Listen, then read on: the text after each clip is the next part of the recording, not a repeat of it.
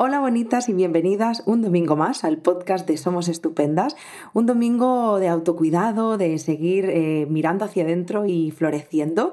Y vamos a hablar de un tema súper interesante. De hecho, eh, la personita que me acompaña hoy, que ella es María, psicóloga del equipo de Somos Estupendas, me estaba comentando, jo, es que es un tema tan, tan, pero tan necesario que no podíamos no hablar de ello. Así que antes vamos a conocer a María. Hola María, ¿cómo estás? Hola Yaisa, encantada, encantada de estar contigo y encantada de, este tema, que como estábamos comentando es eh, muy importante y a veces como eh, incluso, mm, y no quiero ser redundante, pero también escapa un poco, es hasta en sí mismo un poco invisible, como, como es su circunstancia o cómo se vive ¿no? el abandono emocional. Eso es, de hecho eh, no lo habíamos dicho, pero vamos a hablar sobre el abandono. No, no, está bien, está bien, claro que sí. Vamos a hablar sobre abandono, esa sensación de, abandono, esa herida emocional, que además que justo como ha dicho María, es algo como que no se tiene muy en cuenta, ¿no? Eh, tenemos muy presente otro tipo de, abusos y de, de, maltratos, pero luego el, el, abandono queda ahí como olvidado, poco, poco visibilizado y mm, yo seguro, o sea, seguro María, que estoy segura de que tú te las has encontrado muchísimas veces en terapia. Eh, yo tengo personas en mi entorno que, vienen con esa herida de abandono emocional desde la infancia y, he podido ver muy de cerca lo que implica y cómo afecta ¿no? en nuestra edad adulta. Entonces, bueno, si te parece, vamos a empezar como siempre desde el principio en poder describir ¿no? qué es esto del abandono emocional, ¿no? esta herida de abandono.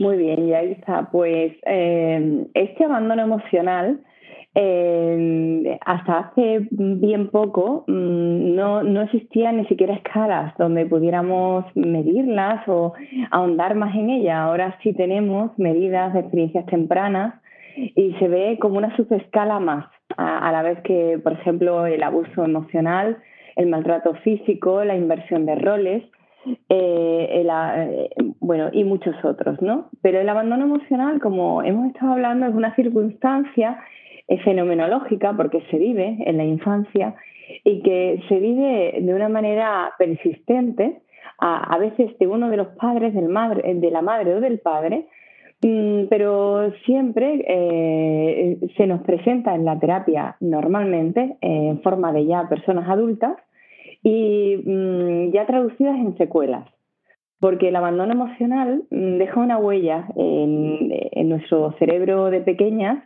que es, un cerebro tan plástico, neuroplástico, y mm, quedan esos modelos de apego un poco evitativos del abandono emocional, de negligencia, y por ponerle un poquito más claridad al tema, porque muchas veces, como hemos empezado, ¿no?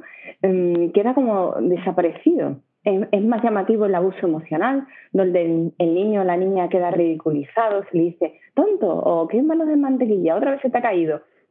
O se le compara, se ridiculiza, eh, se piensa la madre o el padre, se piensa algo mucho, mucho, y, y después se vuelve a la carga y dice, pues, niña, no te veo tan guapa como te ha dicho tu tía. Eso es un poco abuso emocional o inversión de roles que tengamos que ser los padres de nuestros, de nuestros propios padres, ¿no? Hijos parentalizados. El abandono emocional muchas veces va de la mano y, y, va con estos abusos emocionales, estas inversiones de roles, este maltrato físico, pero otras veces no. Otras veces es un abandono emocional que por sí mismo la persona ya de adulta o de joven adulta no sabe lo que le ha pasado, incluso te viene diciendo, si mi infancia fue feliz, si yo no tengo nada que achacarle a mis padres, simplemente vamos ahondando en terapia o vamos hablando en conversaciones normales y va saliendo que la, que la niña pues no se le veía. De hecho, tengo con el permiso de una paciente, tengo un extracto que ella me escribió, mm, una chica muy linda, ¿no? Y, pero que se le anota que tiene esa herida de abandono. Incluso yo lo noto hasta en la piel porque me llega mucho su vivencia y, solamente de, darse, mm, de ella explicarse, es como porque se dan en general muy poca importancia a ellas mismas, porque se le han dado muy poco en la infancia, ¿no? Mm, si me permites, Leo y Aisa, eh, recuerdo aquella tarde en mi habitación, tendría unos cinco o seis años. Mi madre en la cocina, como siempre, estaba a mil cosas. Limpiar la cocina, los baños, recoger ropa. Mis hermanos en su habitación, estudiando o al ordenador, o bien en el salón viendo la televisión. Yo, en cambio, parecía un fantasma. Vagaba por todas las estancias, pero nadie se percataba de mi presencia. Todos estaban a lo suyo. Yo no llamaba nada la atención, más bien me echaba, me echaba a un lado. No fuese a molestar. Aún me invade esa sensación algunos días. Estar rodeada de gente pero sentirme sola. Yo lo que quería es que jugaran conmigo o me dedicaran parte de su tiempo, pero como no era así, me iba a mi habitación y me refugiaba en mí. Me pesaba aquella soledad, aquel no saber qué hacer para que se fijaran en mí. Entonces, en la vitrina del mueble de la habitación había una fotografía. Estábamos toda la familia, fotografiados un domingo con unos amigos. Me quedaba contemplando aquella foto con nostalgia, pues recuerdo haber sido muy feliz aquel día, todos juntos compartiendo el tiempo sin ninguna distracción más. Y mientras la observaba, añorando aquel cariño recibido, me saltaban las lágrimas y me preguntaba si alguien pensaría en mí o me quería. Madre mía, María. Mm. Me siento como que me han atravesado el corazón esas palabras, ¿eh? Sí, yo también me la siento en la piel porque pues es una persona como cada, cada experiencia es única e irrepetible y por eso hay que darle el tiempo en sesión y no somos un tipo de nada, ¿no? No hay, no hay nada que se repita eh, bajo el sol. Mm, pero ya que estoy aprovecho el deseo de otra paciente de no, también con permiso de la paciente, eh, de no repetir lo que una madre pues mm, había, eh, con buena fe, claro está, porque las madres lo hacemos lo mejor que podemos y también me meto yo en eso, pero mm, que ella, a diferencia de la experiencia que había tenido con su madre, ella sí mostraría cariño a sus hijos y transmitiría sobre todo, y en eso fue muy clara y muy rotunda, que lo que sintieran en cada momento fuera una emoción más difícil de gestionar o fuera positivo, pero que todo era correcto. Dice, transmitirles que lo que sienten es correcto, escucharles, tener la actitud de te voy a escuchar. Y bravo, ¿eh? Sí. Bravo por esta persona. Y quizás también y esto me permito yo decirlo, y creo que no estoy equivocada, que a estas pacientes también les gusta el tema de, poder eh, que alguien les dé voz, porque esto al fin y al cabo, ¿cómo sabemos que se ha curado? Mm, eh, claro, tú pasaste la infancia mm, no siendo vista, no te pegaban quizás, no, Mm, no abusaban ni, ni, se reían de ti en tu cara, aunque normalmente viene de la mano de, algún abuso emocional. ¿eh? Pero bueno, este abandono emocional mm, no es un papel activo de los padres, pero es una herida que va eh, penetrando y llegado hasta la, médula, hasta la médula de nuestros huesos y claro, quizás haya que darle voz, ¿no? De alguna manera. Yo le agradezco mucho que me hayan dicho que sí. Yo, de hecho, desde aquí quiero darles también las gracias infinitas por haberlo compartido con todas nosotras, porque además creo que ese acto de valentía, ¿no? de mostrarse desde esa vulnerabilidad y compartir parte de su historia, puede ayudar a muchísimas personas que nos estén escuchando y que digan, ostras, es que me siento reflejada en esas palabras. Así que, por supuesto, desde aquí, de mi parte también, gracias.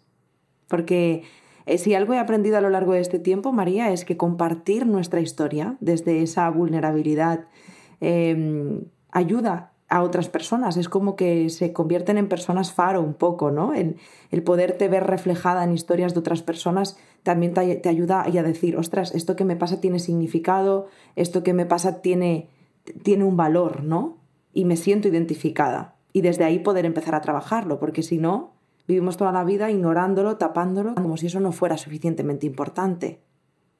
Sí, sí, el testimonio es fundamental, sobre todo en alguien que admiras, ¿no? De, que tiene unos valores mm, y, pensar que son personas muy valiosas, porque bueno, son personas todas con carrera y, no, porque eso es simplemente un quesito de la rueda de la vida, el área profesional.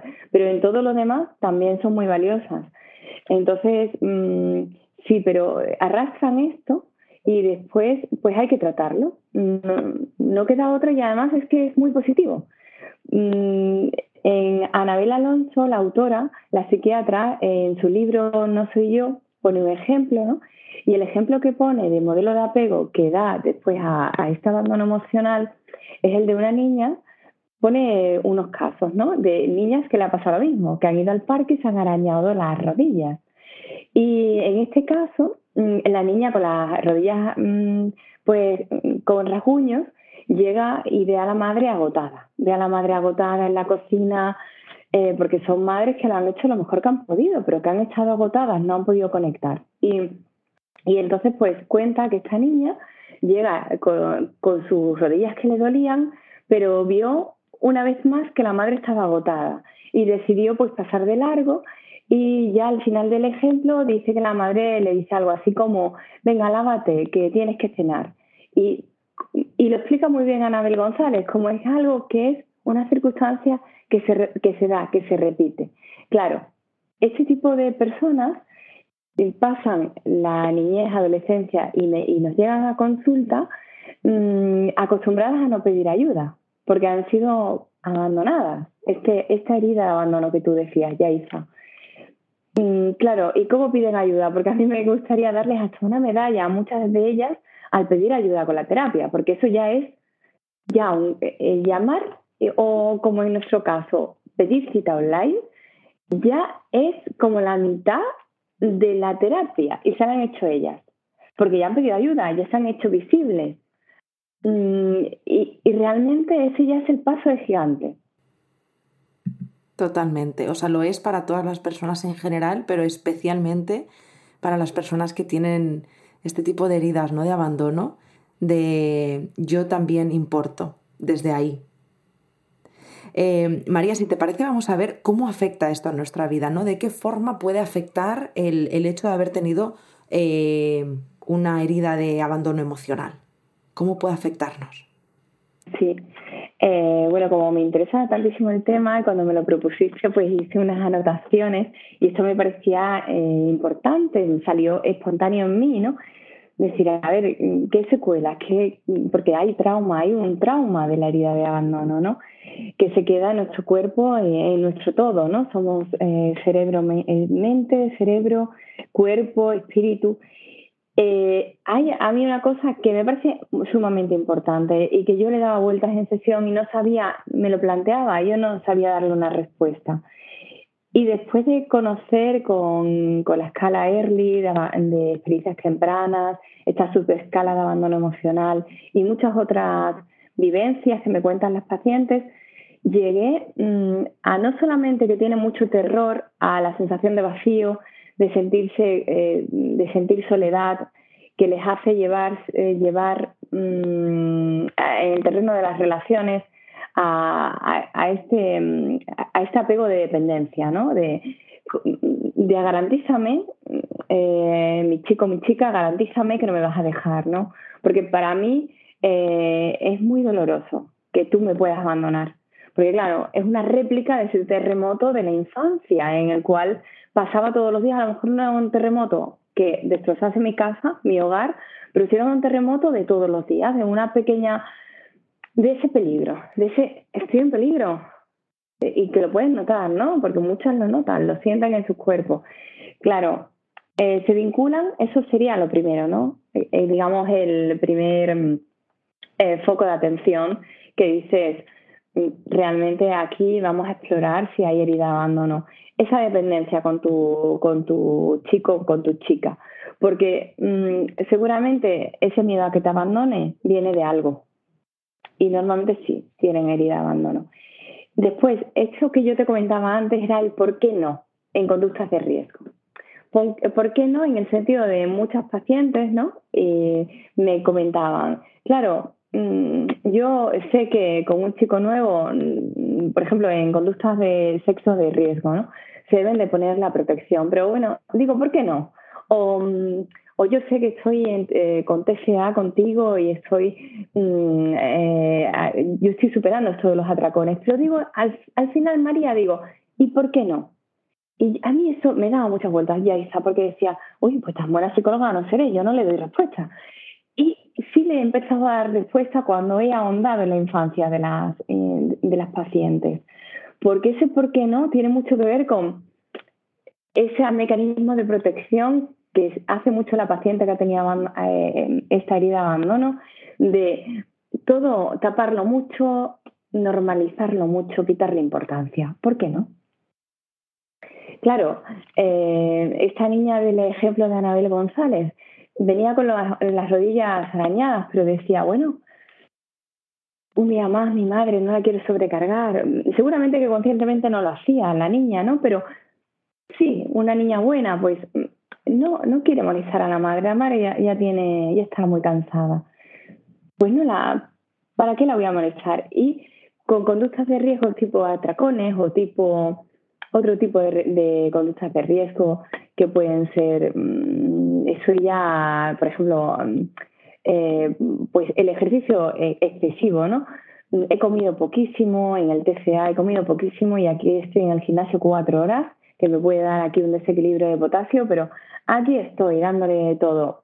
¿Por qué no? O sea, es un restarnos importancia, un normalizarlo todo y tapar, tapar y en la hipervigilancia también yo creo que es importantísima.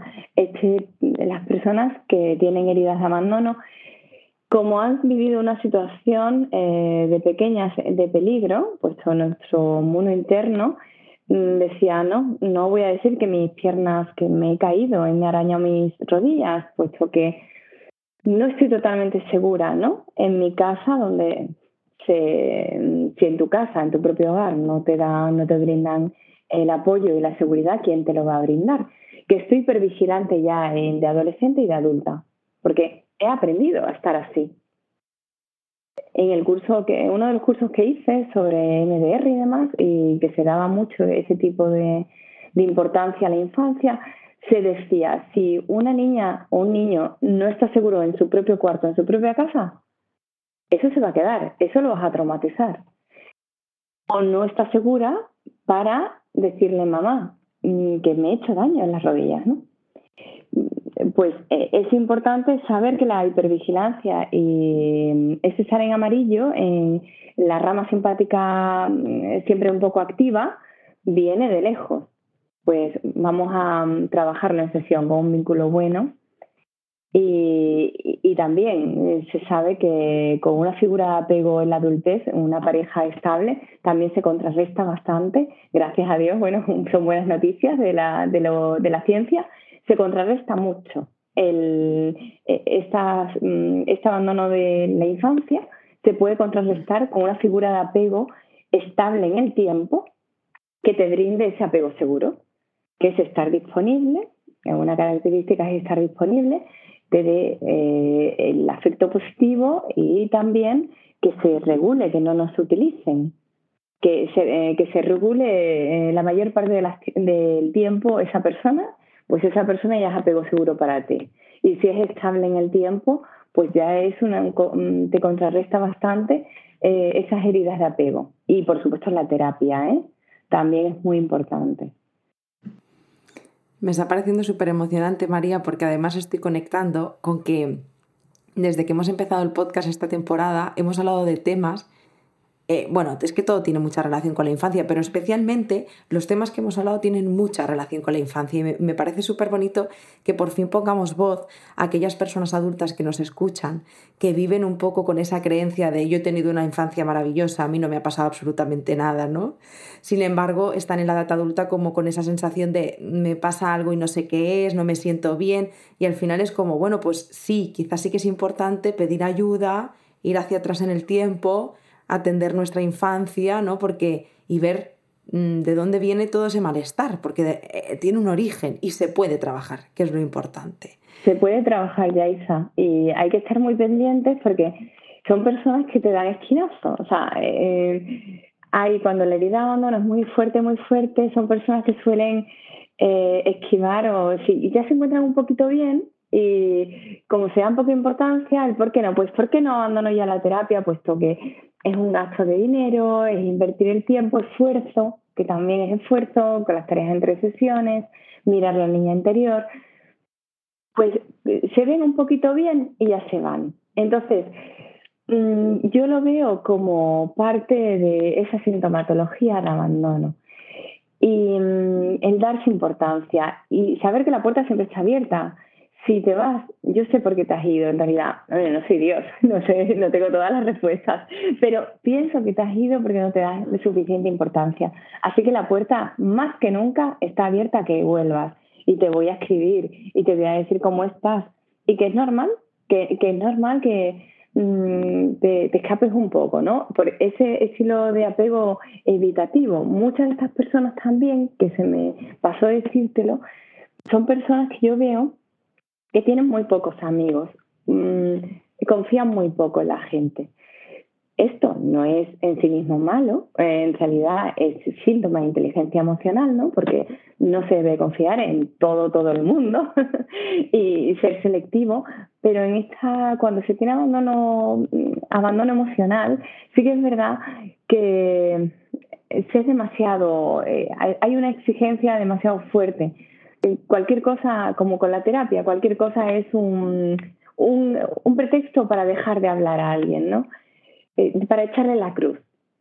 Y eso también se trabaja en terapia, porque la dependencia emocional con nuestra pareja tiene mucho que ver con el estilo evitativo con los demás. Y muchas personas en terapia dicen, yo le tengo pánico a estar sola, a esa sensación de vacío, siento que estoy incompleta sin mi pareja o sin alguien muy seguro al lado, pero a la vez Mm, eh, yo es que me veo sola, yo no lo puedo dejar si tuviera algún problema, que no lo tengo, pero si lo tuviera en el futuro es que yo no la podría dejar, me veo muy sola. Hay que trabajar también eso, ¿no? El, comprender que, mm, que ya somos adultas, que si bien tus padres tú los necesitabas, mm, estoy pensando en otras cosas, por eso, ¿no? Cuando te pasa algo y no lo puedes contar a tus padres, tipo, han abusado de ti por otra serie, cosas importantes, ¿no? Y no las no te has sentido escuchada por tus padres o incluso no te han creído, con tipo de abuso sexual y otro tipo de cosas más, más importantes, ¿no? Más, todo es importante, pero como más rotundas, ¿no? Y después eso puede eh, ser que lo llevas a la edad adulta pensando, si no me creyeron mis padres o si no confiaron en mí mis padres, ¿cómo cómo otras personas van a creer mi experiencia, no lo voy a contar, o esta psicóloga, vale, sí, encajo con ella, pero tienes ahí, o tenemos, ¿no? Em, con la herida de abandono, un poco, estamos en la cuerda floja, de confiar, no confiar, confiar, no confiar. Por eso aquí tampoco correr, yo prefiero darle citas cada 15 días, pero que sea terapia larga, porque em, y si quieren irse de vez en cuando, pero que vuelvan. O sea, porque el vínculo se tiene que hacer como un vínculo ahí fuerte, fuerte.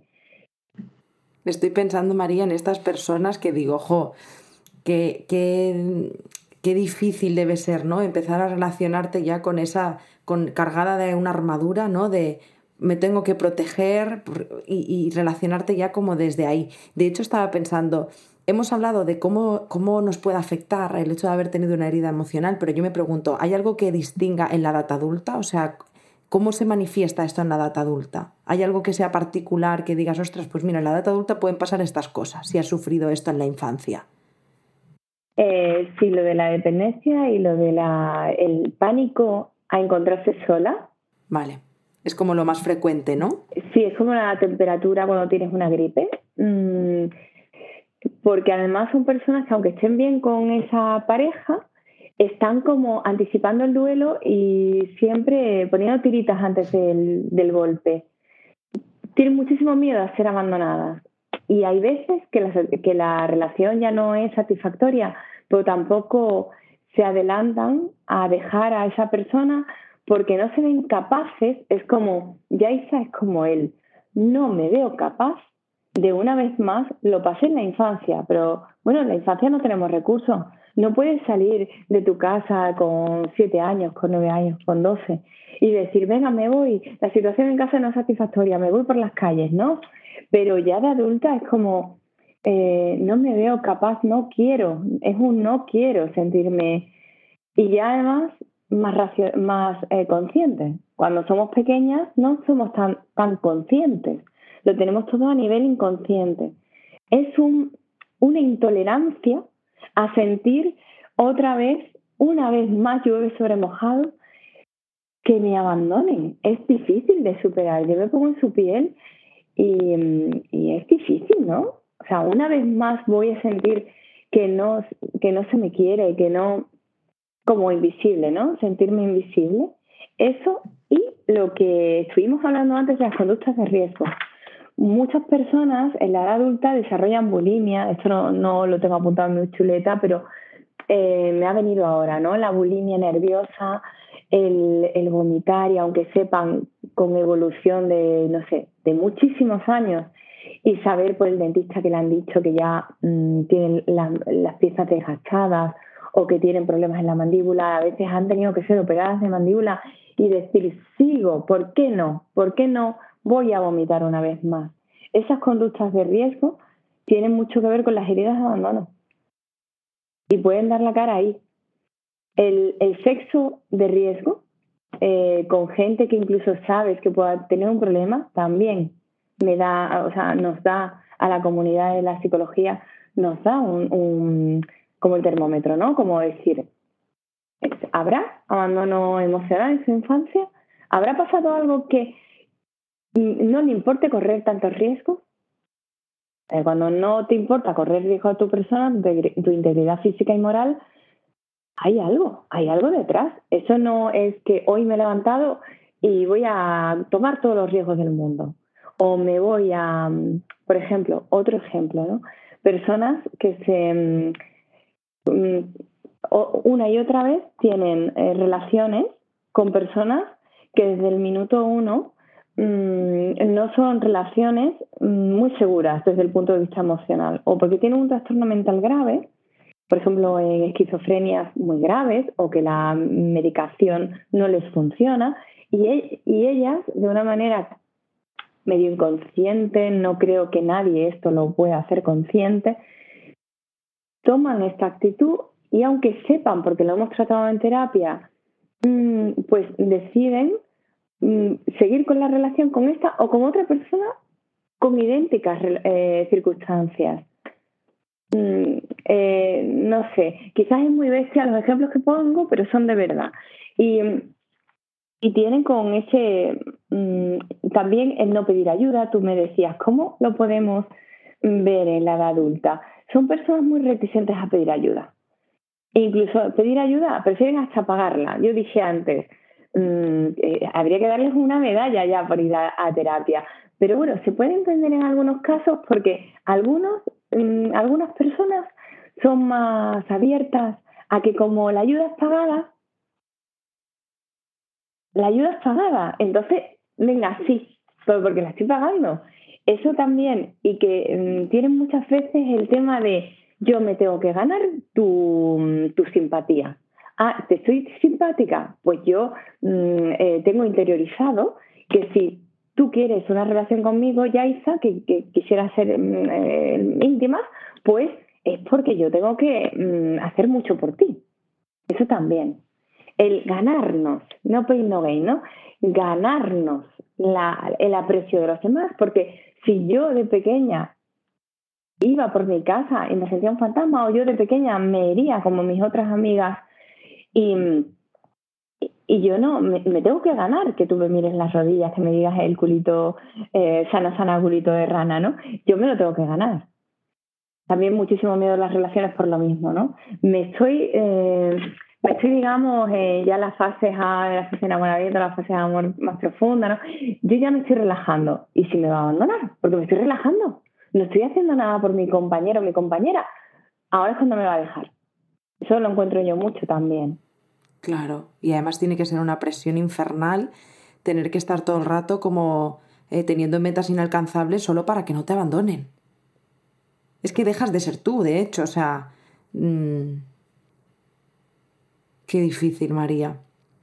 Eh, y de hecho es que lo estás compartiendo y yo eh, me, siento reflejada en algunos puntos, en otros, en otros veo a personas de mi entorno. Antes que te decía que al final este podcast nacía especialmente por una persona de mi entorno que me, que me compartió, ¿no? En plan, jo, es que a mí me pasa esto y me gustaría que pudierais hablar de este tema, ¿no?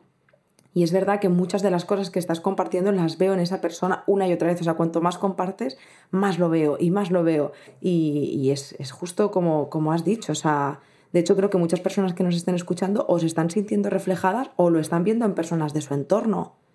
Sí, sí. Y está. Eh, ahora me vino algo que, que a mí me resulta muy llamativo porque me lo dicen los pacientes, ¿no? El tema de si has tenido abandono en la infancia, por gente que nos pueda estar escuchando ahora, ¿no? Eh, seguramente han tenido abandono en su infancia, sí, de pequeñas o de pequeños han ido a comer a casa de un amigo, a casa de una amiga, o han hecho noche en casa de estos amigos de pequeños, de adolescentes, y han dicho, ostras, qué clima tan diferente es este y en mi casa. Esto no pasa así, en mi casa el turno de palabras no se respeta. En mi, eh, aquí se puede hablar, la gente se escucha, en mi casa no. Porque muchos pacientes me lo han dicho y ese es un ítem de la escala, ¿no? Y después en la edad adulta mm, también hay cosas que nos hacen que el piloto automático, o sea, que el piloto se encienda, ¿no? Como diciendo, ¿qué pasa aquí, no? Esa duda perenne con los demás. Ese, y que también, por supuesto, es falta de confianza en una misma. Por eso falta de confianza, ese tener que machacarme, no soy suficiente. Esa creencia de no soy suficiente para los demás y no soy suficiente, al final, ya esa, esto es así. Si no soy suficiente para los demás, como somos seres sociales, tampoco soy, tampoco soy suficiente totalmente para mí. Claro, totalmente. De hecho, eh, María, en, en, este punto, yo lo que te iba a preguntar es, para aquellas personas que nos estén escuchando y hayan dicho sí a muchas de las cosas que has compartido, yo me pregunto, ¿qué podemos hacer cuando ya llegamos a esta edad adulta y quizá más práctico? Estoy escuchando este podcast y he dicho, ostras, esto me acaba de atravesar o despertar algo de alguna manera. Me siento muy reconocida. En este punto, ¿qué podemos hacer para aprender a, gestionarlo o a trabajar, a trabajar en ello? Sí. Mm, bueno, eh, me ha salido lo primero cuando me estabas preguntando es lo del diario, ¿no? Hacer un diario. un mm, diario primero porque te das importancia, eso es lo que a ti te falta, darte importancia, ¿no? Cualquiera que nos esté escuchando que esto le pase. Darse esa importancia y escribir un poquito cada día pues me he sentido estresada en estos momentos, me he sentido a gusto en tal otro, que, mm, porque eso nos da información sobre eh, cuando he estado a gusto en verde, pues qué recursos tengo en mi vida, ¿no? Con esta persona normalmente me siento bien, ¿no? Pues ya te está dando mucha información. En amarillo es eh, cuando estamos estresadas en qué estoy haciendo, qué, o qué me estoy diciendo, qué creencias tengo, ¿no? Mm, que tengo que esforzarme, que no soy suficiente, que no llego, que no sé, cualquier cosa. Nos da información, te da información que lo estés escribiendo. Y cuando estás abatida en rojo, eh, esos momentos rojos donde dices, no veo ninguna opción, es que no veo ni la opción de, del estrés, es que ya me agobio y pierdo el tiempo. Pierdo el, tiempo, no, o sea, nunca se pierde el tiempo, pero en el sentido de estar bloqueada, ¿no? Pues un diario así vendría muy bien. Y el trabajar la niña interior. O sea, mm, yo que era un poco reticente hace años, mm, yo ahora ya no lo soy. Primero, porque me da muchísima eh, resultados en sesión, porque he aprendido otras compañeras. Mm, y porque es que cada vez le veo más punta a trabajar la niña interior. Esa niña que no fue, o niño, que no fue suficientemente visto. Y si ya estamos con esto muy trabajado, muy trabajado, muy trabajado, hasta con el niño interior de tu padre o tu madre o con el que te resulte o con tus cuidadores principales el que te resulte al principio más fácil. Porque también darle cariño, a lo mejor darle cariño a ese padre que te abandonó no es tan fácil, pero darle cariño al niño interior de ese padre es más, mucho más fácil. Porque claro, hay traumas intergeneracionales. Ese trabajo es muy bonito. Y no, me parece muy bonito que lo digas porque es que justamente unos podcasts atrás, eh, el podcast anterior, no, el anterior, estuvimos hablando con Julia eh, sobre la niña interior y fue precioso y me parece muy bonito que se pueda que se, que se haga mención ¿no? de la niña interior en este podcast para que también, si nos estás escuchando y no la has escuchado, pues vayas eh, ahora después a escuchar La Niña Interior, que es precioso ese podcast y, creo que es un complemento muy potente en este punto. Sí, sí, además a mí Julia me encanta, pues eh, incluso yo lo voy a escuchar con muchísima atención. Sí. Sí, eh, eso como las dos cosas que se me han venido, ¿eh? el diario de, recursos y de momentos malos, ¿no? Para que te vayas, te des importancia, eh, la escritura siempre nos estructura y nos da un orden tan necesario y da importancia a lo que sientes mm, y te conoces, es herramienta de autoconocimiento. Y el tema del trabajo de niña interior, por ahí el podcast de Julia, después hay otras cosas y por supuesto en terapia. Y solamente en la terapia, por, aunque sea ventilación emocional y ya poco a poco se vaya trabajando en la niña que fuiste con fotos, con fotografías, conectando con ella, eh, haciendo mucha regulación emocional, mm, es algo que te lo debes a ti misma. Mm, nadie lo pudo hacer cuando eras pequeña y te lo debes es algo como una asignatura pendiente. Cateaste eso, bueno, no es que cateaste porque fue culpa tuya, pero se cateó eso cuando eras pequeña, pues venga, vamos a ponernos. Porque seguro que vas a florecer o vas a, eh, vas a explayarte en tu personalidad, vas a ser más plena. Y no estamos aquí solamente para sobrevivir, sino para ser creativos, para, para florecer, como decimos Somos Estupendas, ¿no? Totalmente. Jo, María, yo sé que este tema da, ¿verdad? Para hablar y para hablar. Em, yo creo que en este punto podríamos quedarnos eh, con, esta grandiosa introducción al abandono. Eh, creo que es un tema del que me gustaría volver a hablar en algún otro momento. No sé también de qué otras formas, pero mm, jo, es que yo he visto a las personas estas que te digo, especialmente a una persona de mi entorno, pasarlo tan mal, sobre todo porque, fíjate, es algo de lo que no hemos hablado, pero luego hay muchas cosas que cuando tú las trabajas en terapia, esta persona ha hecho un proceso de, terapia y, y gracias a este proceso ha aprendido a detectar qué cosas le despiertan esta herida emocional. Pero aún en la edad adulta, suceden conductas, situaciones con sus relaciones, que de pronto pasa algo que dice, o sea, él de, o sea, de pronto cambia mucho su, actitud, ¿no? Se, pone muy mal, eh, como una, como si pudiéramos decir, como una eh, reacción em, sobrenatural. Es que tampoco me gustaría decir esto, pero como que está fuera de sí mismo, ¿no? Algo que dices, ostras, una reacción mm, demasiado, ¿no?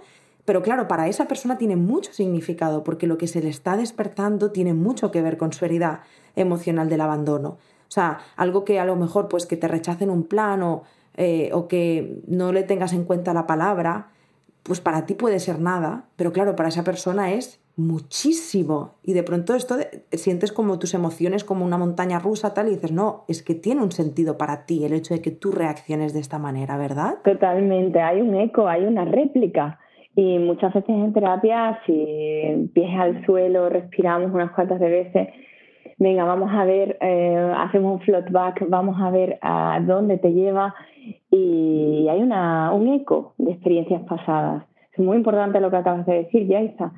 Y, y bueno, y se me quedó también, eh, no solamente el trabajo con la niña interior, sino también a mí en terapia se me da mucho el trabajar con la sensación de vacío, con esa sensación de abandono, con e, ese estar incompleta o como cada experiencia es única, pues cada paciente le pondrá sus palabras. O, y lo que se puede hacer ahí es dibujarla, ponerle un título. Hay muchas cosas que se pueden hacer ahí. Pero es importante darle un, darle una entidad, una importancia, porque todo lo dibujado, que se le da un título, o más que lo escrito, lo escrito también es importante, pero si nosotros lo vemos, tenemos aquí el dibujo, podemos mm, como delimitarlo, y todo lo delimitado mm, podemos podemos ser precavidas. Mm, no sé si me estoy explicando bien, como que em, nos podemos, podemos hacer algo para preverlo. Y el ser humano, las personas necesitamos prever las situaciones, una cierta sensación de seguridad, no esa, eh, no esa necesidad de control, que hay que verla en terapia, mm, pero sí eh, darnos herramientas. No, totalmente de acuerdo. De hecho, ya no solo con este tema, con, muchísimos. Eh, yo no sé la de veces y la de cosas que he dibujado en mi proceso de terapia. Muchísimas. muchísimas. Y eh, es increíble darte cuenta como solo estando dibujándolo tomas una conciencia con eso que ya como que a partir de ahí lo empiezas a trabajar diferente. Es como que ya, ya está medio trabajado, ¿verdad? Es como, pues ya hay mucho hecho. Oye. Sí, sí. Hay mucho hecho, sí. Y, bueno, y también el, mm, eh, cuando has dicho hacer, ¿no? Mm, también el que estas pacientes eh, vean en, terapia que muchas veces es mm, pararse y, ver qué ocurre. Esta réplica, este eco que tú decías, ¿no? Que parecía una reacción demasiado, claro, demasiado porque la vemos en el momento presente, pero tiene su razón de ser en el, en el pasado, el pasado este que todavía te molesta o todavía eh, está aquí de alguna manera. Eh, y muchas veces, como dice esta psiquiatra que yo sigo, Anabel González, la sigo muchísimo y me formé con ella, es por qué ocurre, no tanto qué hacer, que también, porque es regulación emocional, pero es importante saber, comprender por qué ocurre. Y habrá sesiones que sean solamente qué y por qué ocurre. Y no hagamos nada. Y que ya la persona diga, aguanto en no hacer nada ya es para darle otra medalla, una por venir a terapia, otra por aguantar el no hacer nada.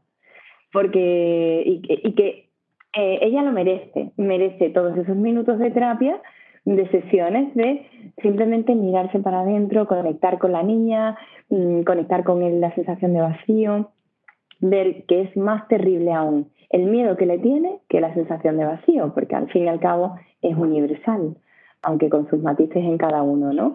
Pero que solos todos nos sentimos en algún momento. Eh, eso también, el no hacer nada es siempre, sino el, quedarnos solo en el, en comprendernos. Claro. Solo no, es mucha tela, tú me entiendes. Es, muchísimo. Una manera de hablar, es mucha tela. Sí, sí, puede ser que al principio digas, no, si esto parece nada, no, esto es muchísimo. Cada pasito que damos por tonto que nos parezca, es muy grande. Yo hay veces que la primera sesión digo, no entiendo, no entiendo, no entiendo. Y digo, bueno, ya se verá, pero lo vamos a entender, lo vamos a entender eh, poco a poco. E ir con esa actitud mindfulness de paciencia es muy buena en terapia. Vamos poco a poco para entenderlo, porque entenderlo mal, ¿de qué, de nos vale? Para nada, no nos vale de nada. Bueno, y eso también forma parte de entender, María, que al final es un proceso que no puede ser que esto se arregle en dos días. En plan, yo vengo, el arreglo lo entiendo y ya está solucionado. No, no. Paciencia, que es un proceso, con todo lo que eso implica. Totalmente, totalmente, es un proceso. Sí, Jo María, quiero darte las gracias eh, infinitas por haber compartido todo lo que has compartido con nosotras, por acercarnos esta herida emocional de, bueno, este, esta herida de abandono emocional Espero de corazón que, bueno, espero no, sé que, bueno, yo siempre digo es que solo con que una persona de las que nos esté escuchando haya, le hayamos aportado un poquito de luz, eh, yo creo que a mí y a todas las personas que formamos parte de Somos Estupendas nos sirve el haber ayudado a una sola persona, aunque sé que son muchas más. Así que quiero darte las gracias infinitas por todo lo que has compartido y, espero de corazón que te animes a venir otra vez por el podcast.